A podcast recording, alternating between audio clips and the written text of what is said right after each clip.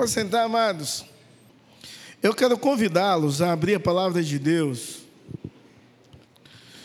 No livro de Lucas, capítulo 2, do verso 1 ao verso 20. A nossa cantata de Natal foi a semana passada, mas hoje, dia 25, nós iremos ministrar sobre Natal. E depois de dez ministrações sobre Natal, eu acho que fica muito difícil ministrar sobre Natal, que são poucos, poucas mensagens, mas o ano que vem eu vou botar o William para pregar no dia de Natal. Porque eu vou fazer dez anos nessa igreja, mas antes de entrar nela, eu preguei no culto de Natal. Então, faz dez anos que eu preguei aqui. E eu preguei não como pastor, mas já como futuro pastor dessa igreja há 10 anos atrás, em um culto de Natal. E falar de Natal é uma coisa boa e bonita, mas é, algumas vezes é muito difícil. Alguém me ligou ontem para desejar Feliz Natal e disse: Feliz Natal, Jesus nasceu. E eu disse: É, de fato ele nasceu. Na minha vida, nasceu há muitos anos atrás. Aí a pessoa brincando, brincando, né? Disse assim: já já, faltava alguns minutos para meia-noite. A pessoa disse assim: já já, os três reis magos vão chegar com os presentes. Eu disse: eles chegaram só dois anos depois do nascimento. Aí a pessoa me disse: que é isso, pastor? Os presépios são tudo errado? Eu disse: sim, segundo a Bíblia, sim.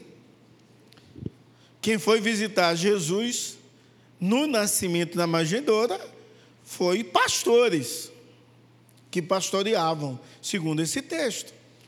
Quando você vai ler sobre os três reis magos, eles falam que uma estrela surgiu no Oriente há dois anos atrás.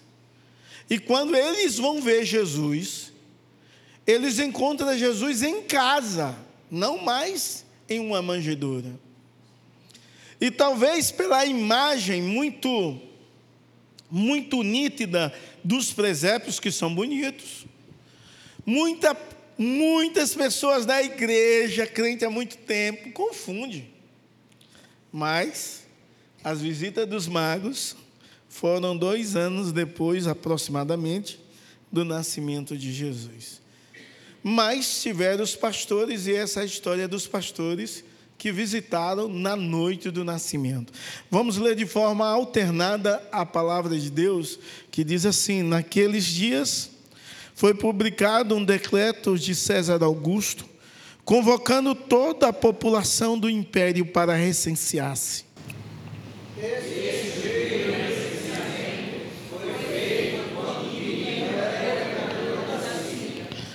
Todos iam alistar-se, cada um à sua própria cidade.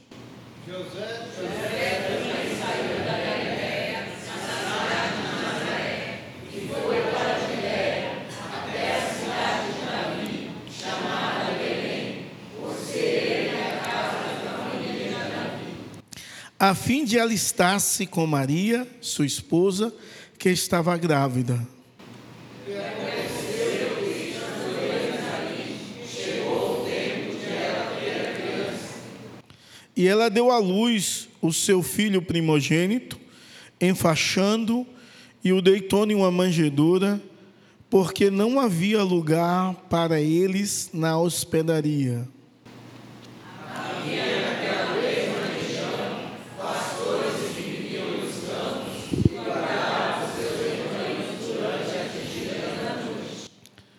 E o anjo do Senhor desceu onde eles estavam, e a glória do Senhor brilhou ao redor deles, e ficaram tomados de grande temor.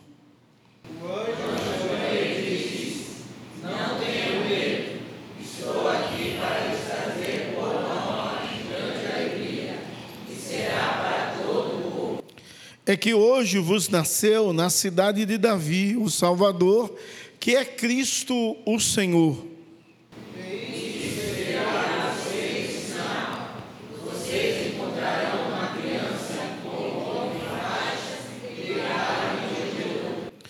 E subitamente apareceu com um anjo uma multidão da milícia celestial, louvando a Deus e dizendo: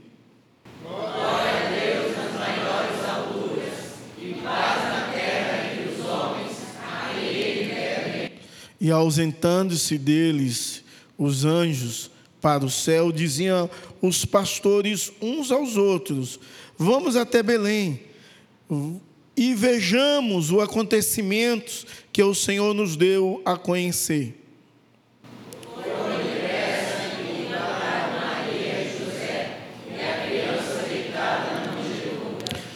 E vendo, divulgaram o que lhe tinha sido dito a respeito deste menino.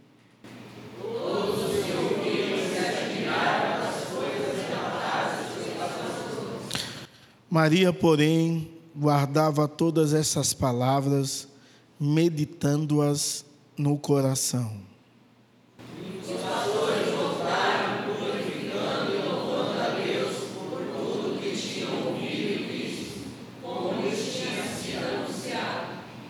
Que o Senhor dos nossos corações aplique a porção da palavra lida em nome de Jesus e para a glória do Senhor. Nós iremos conversar nessa noite sobre o seguinte tema: o céu vem à terra. E Natal, de fato, é isso. É o céu vindo à terra de uma forma tão grandiosa e extraordinária. Eu não sei se você já ouviu alguém dizer uma expressão assim: Hoje foi tão maravilhoso, foi o céu na terra. Quem já ouviu essa expressão? Pronto. Quando alguém diz essa expressão, foi o céu na terra, é, geralmente crentes que usam essa expressão, a ideia é: houve tanta manifestação de Deus, Deus agiu de forma tão poderosa, que o céu está na terra. Mas, o céu vem à terra desde quando Jesus chegou à terra, de forma gloriosa, porque ali ele viveu, depois ele enviou o Espírito Santo, que permanece entre nós. De forma tão clara e extraordinária, nós podemos perceber e sentir a ação do próprio Deus, Criador dos céus e da terra, que tem todo o domínio, que tem toda a direção, que toma cuidado de tudo. Quando você lê o Evangelho de Lucas, narrado, escrito por Lucas, é um evangelho tão, tão bacana, com tanta riquezas de detalhes, que ele vai declarar o nascimento de Jesus Cristo de forma tão simples e humilde. Não havia lugar para ele na, na hospedaria, para Maria e José. E Jesus nasceu em um estábulo. E ele foi colocado, o seu primeiro berço, ou a sua primeira noite, o primeiro lugar onde ele deitou, foi em uma manjedoura. A manjedoura daquele período era diferente da nossa. Geralmente, quem já visitou algum estábulo sabe que a manjedoura hoje é feita de madeira. Naquele momento era feita, feita de pedra. Ou seja, possivelmente muito mais dura e fria. E ele foi envolto em uma faixa e deitado ali em uma manjedoura. A riqueza de detalhe é tão grande em relação ao nascimento humilde de Jesus, porque um estábulo não cheira bom. Não sei se você já visitou, mas eu já fui muitas vezes em estábulo. O cheiro do estábulo é péssimo. Péssimo. Cheira muito mal. Há uma outra riqueza de detalhes na, na escrita de Lucas, que Lucas diz que Jesus foi o filho primogênito de Maria, dando uma ideia que Maria teve outros filhos, quebrando então a, a, a crença católica apostólica romana sobre a questão dela não ter mais filhos. Mas quando olhamos o nascimento humilde de Jesus Cristo, em contrapartida, há uma narrativa que demonstra que há um império dominante, e nesse momento esse império é glorioso. porque esse império, esse império está vivendo em paz, domina o mundo inteiro. É, o Império Romano está vivendo a Pax Romana.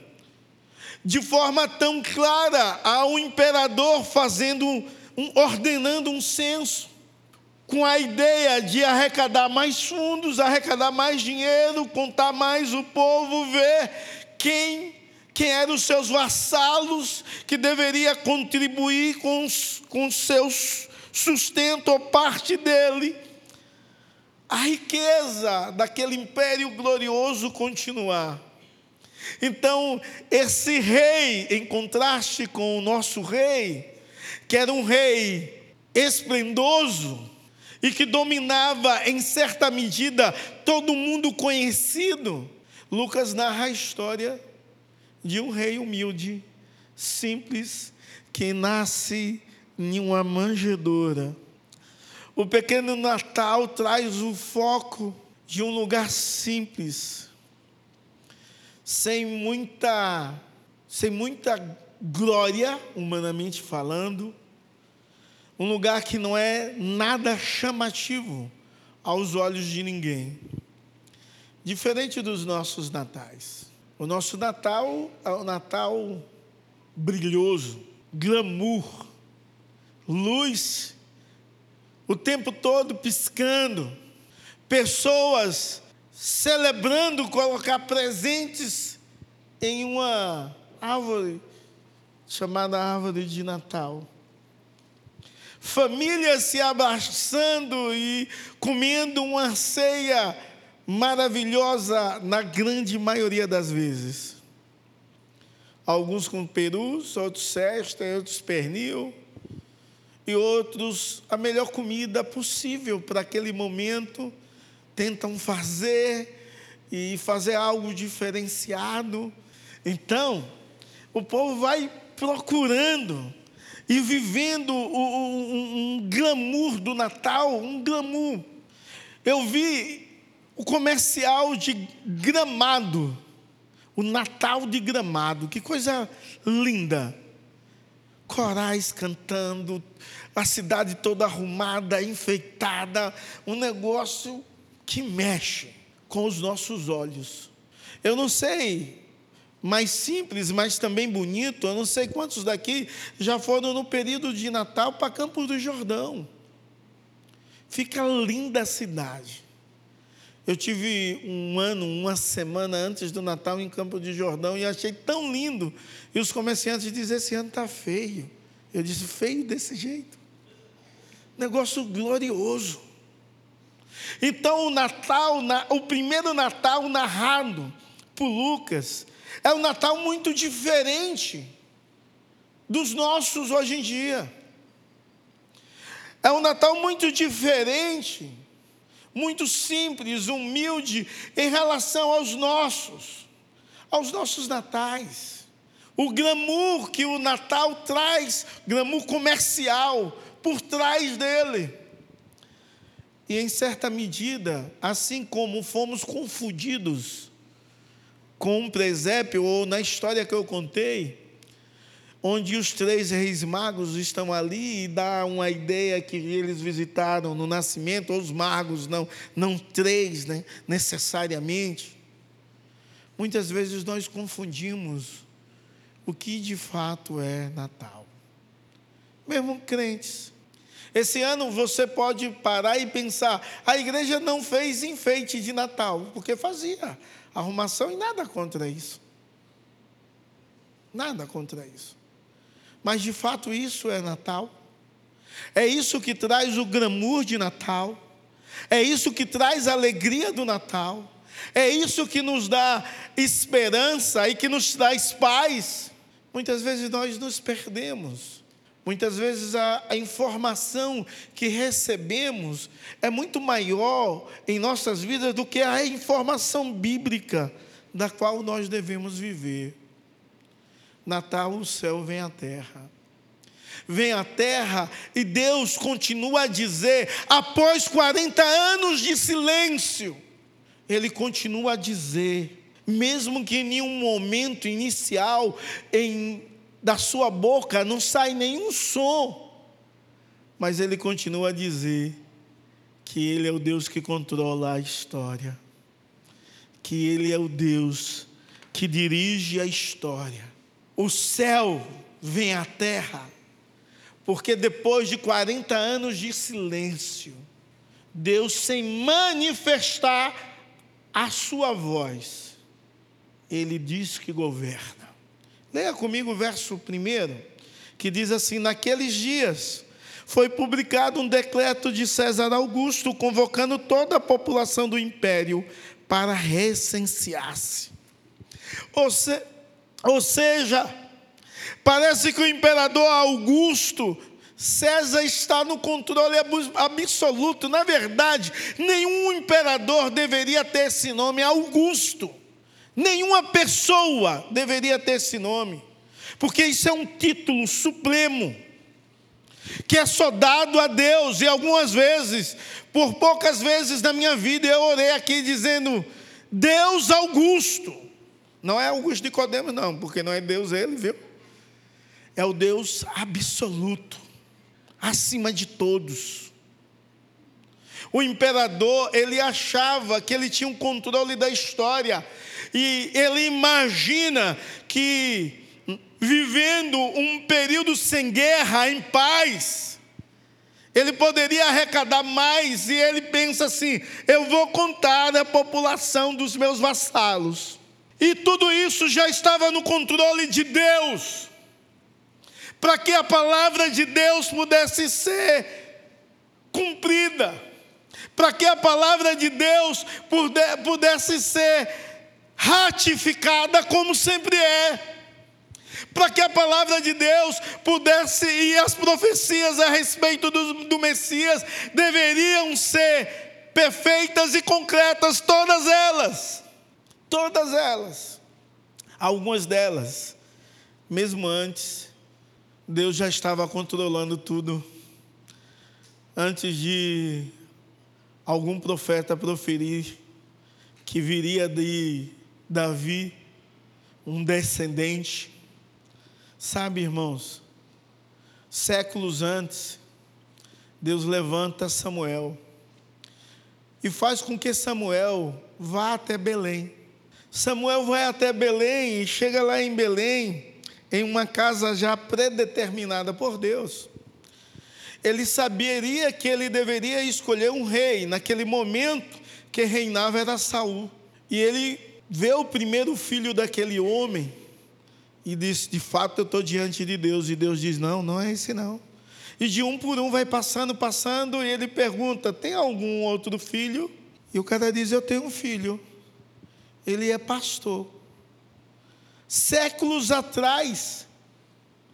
A história vai se repetir de uma forma tão extraordinária, porque Samuel pega e ordena, unge Davi rei, um pastor de ovelha. Profissão desprezada, profissão que nenhum dos seus irmãos queriam, porque era marginalizado, era a margem da sociedade. Ele é ungido rei em Belém, séculos depois, em Belém, nasce Jesus. Alguém que iria sentar no trono, no trono de Davi, alguém que foi prometido a Davi, alguém que deveria governar plenamente e perfeitamente. Deus tem um controle. Natal é a mensagem que o Deus que aparentemente ou durante alguns anos se cala, ele demonstra o seu controle na história. Ele determina todas as coisas. Nada acontece fora do seu controle, independente de como você esteja hoje. Você precisa compreender que quem governa a sua história é Deus os mínimos detalhes da sua vida. É Deus que governa, Ele é o Senhor. O que acontece na sua história, de bom ou de ruim, não foge do controle de Deus, não foi por coincidência, há um propósito de Deus em todas as coisas. Mas esse texto, entre tantas verdades, vai nos mostrar que o céu, quando ele vem à terra, dá a possibilidade dos homens experimentar a verdadeira paz. No Antigo Testamento, quando Deus se manifestava em um homem, a pessoa poderia sentir a paz, mas Deus não estava com o homem. Ele se manifestava no homem e saía. Ele vinha para uma atuação específica, usando profetas, usando pessoas com sabedoria, usando pessoa para tocar louvor e o louvor libertar, retrato de Davi, usando Sansão, dotando de força imensa. Ele vinha e saía. Mas quando o céu vem à terra, nós de fato experimentamos a paz.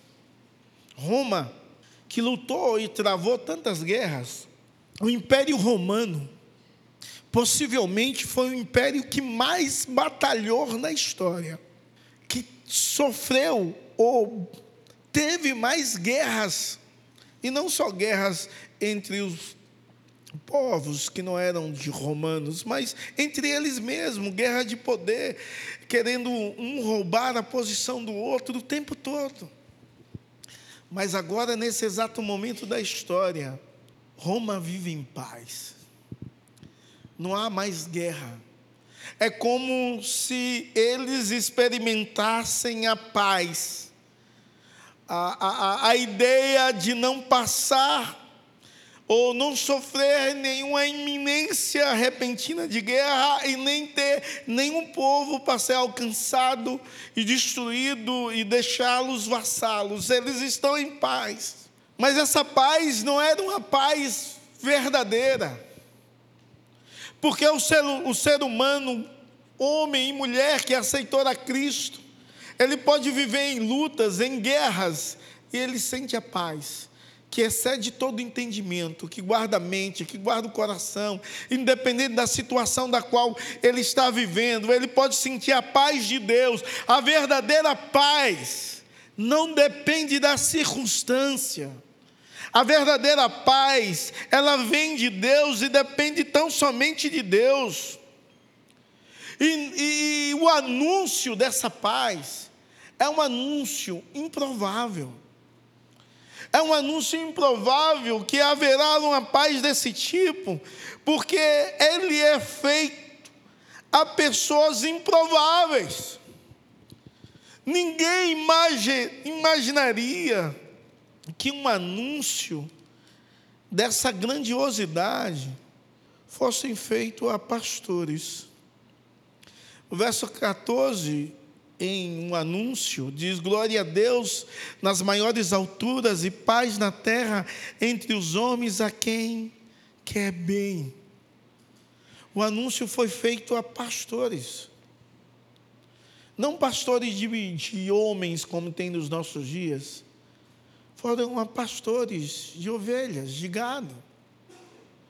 Imagine, irmãos, porque esse anúncio não foi feito a sacerdotes que estavam o tempo todo lidando com a palavra e com o ensino dela. Porque esse anúncio não foi feito às escribas. Porque esse anúncio que já nesse período havia escola de profetas, não foi feito a profetas. Esse anúncio foi feito a pessoas improváveis, a pessoas marginalizadas, a pessoas, a pessoas sem culturas, sem honra. Não havia honra nenhuma nessas pessoas. E a sociedade dizia que os pastores não tinham honra, sabe por quê? Porque ficava todas as noites trabalhando e a sua, e a sua mulher em casa desprovida, podendo ser atacada, e eles não podiam nem proteger a sua própria casa. Então eram tido pessoas como sem honra nenhuma. Era chamado de ladrões, porque muitos deles eles criavam seus animais e não tinham pasto.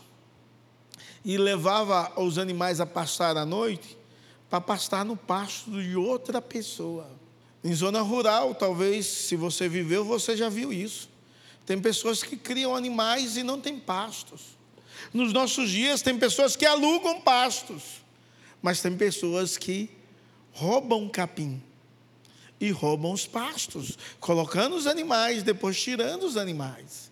Então, eles eram tidos como ladrão, como escória da sociedade, como pessoas que não tinham nenhuma, nenhuma dignidade. Imagine o frio, o cheiro que esses homens tinham por conta do serviço. Imagine quantos eles eram rudes. E de repente, a palavra de Deus fala sobre um anúncio extraordinário. De repente, aparecem. O anjo do Senhor desce, verso 9, aonde eles estavam. E a glória do Senhor brilhou ao redor deles. E eles foram tomados de grande temor. Imagine uma noite escura de repente vem um ser brilhoso e há um, um clarão imenso que ilumina tudo.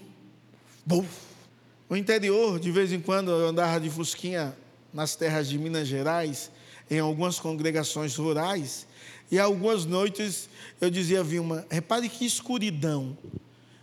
E diminuía a velocidade do fusquinha e desligava a luz, apertava o botão assim, pum, pum. Era um breu, meu irmão. Não se via nada. Se você olha para o céu assim, você vê muitas estrelas, muito brilho, mas muito distante. É um breu imenso. Imagine esses homens no cotidiano, no normal deles, vendo os animais pastar, sentado ou conversando. De repente, um clarão, a glória de Deus. Pum! O espanto é gigantesco. E aí o próprio anjo diz assim: não temais.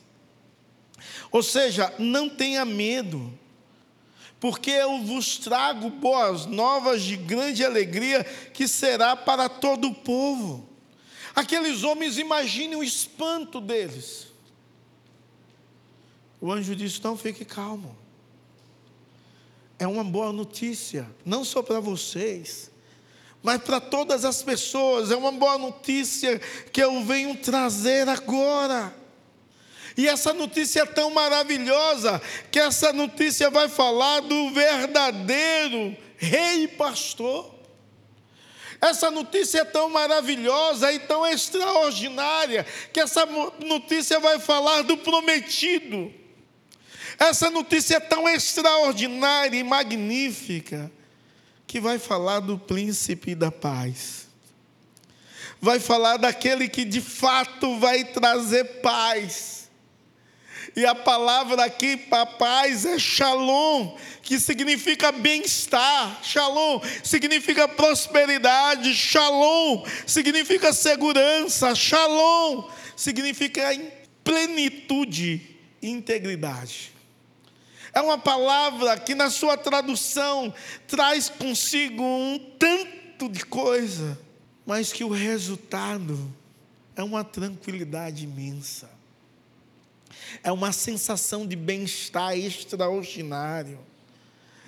A boa notícia é que o verdadeiro Salvador nasceu. A boa notícia é que há salvação.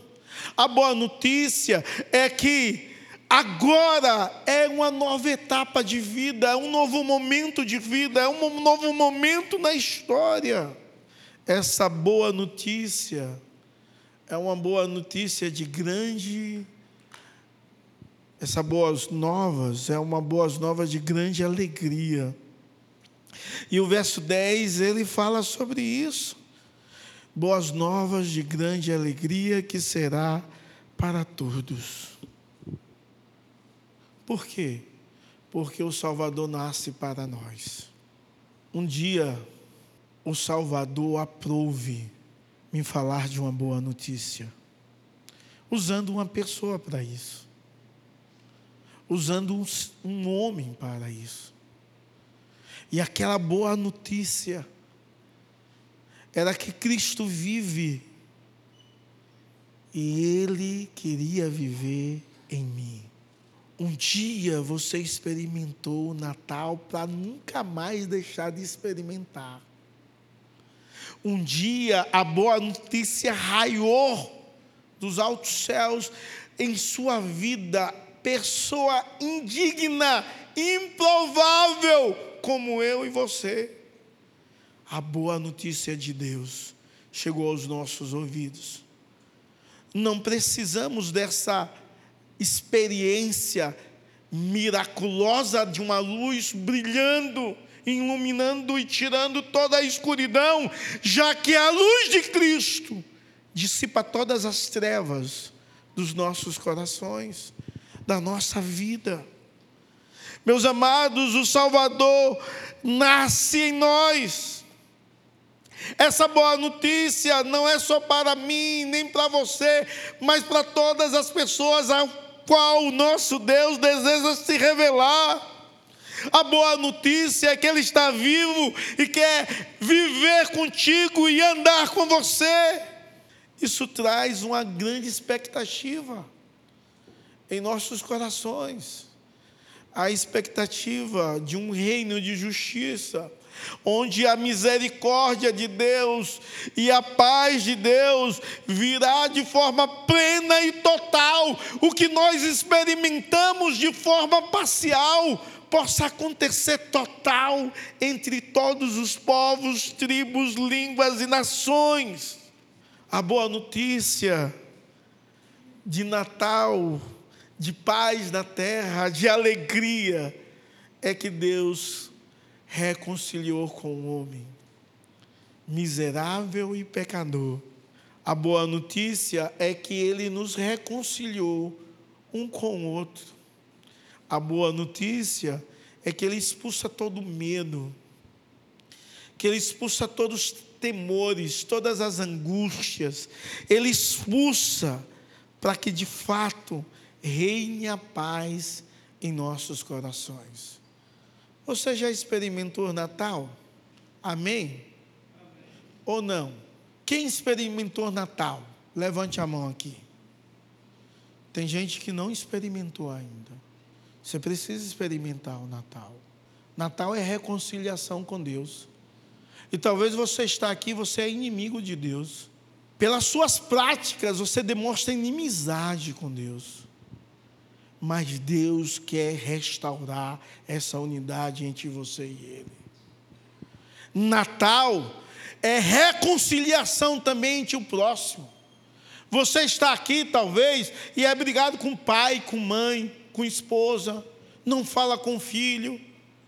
Deus quer mudar essa história porque Natal é reconciliação, o nascimento de Jesus, a vinda de Jesus em nós e a vida dele conosco traz reconciliação plena.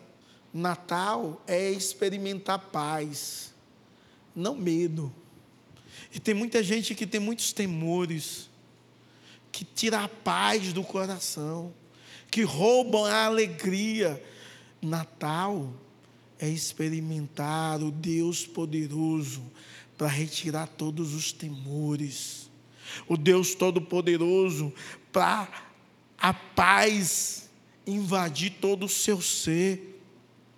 Quando nós olhamos esse primeiro exemplo do Natal, vemos que os pastores servem de exemplo para nós, porque eles ouvem um anúncio eles recebem a mensagem com fé e obediência. E agora não vai vir mais nenhum anjo falar com ninguém, porque não há mais necessidade nisso. Pessoas que experimentaram a Cristo deverão anunciar a outras que Cristo vive e deseja nascer em suas vidas. Esses homens nos ensinam que eles adoram, eles não só recebem o anúncio com fé e obediência, porque eles vão de imediato, eles não estavam em Belém, eles vão de imediato até Belém, eles acreditam naquela profecia, ele crê e eles obedecem. Quando chega diante do menino, que hoje é um homem, diferente de todos nós. É um homem que vê todas as coisas. Os seus olhos são como chamas de fogo. É um homem que, quando pisa, os seus pés são como de bronze polido. É um homem que, quando fala, a sua voz tem um som de muitas águas. É um homem que seus cabelos são brancos, demonstrando a sua eternidade. Eles adoram aquela criança que entende que é o próprio Deus encarnado. Eles adoram a Jesus. E eles fazem o que a igreja deveriam fazer.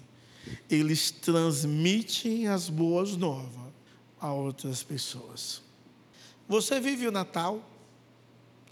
Você já ouviu a mensagem de Deus e respondeu com fé e obediência? Você adora a Deus, mas você transmite as boas notícias e tem muita gente que não faz isso.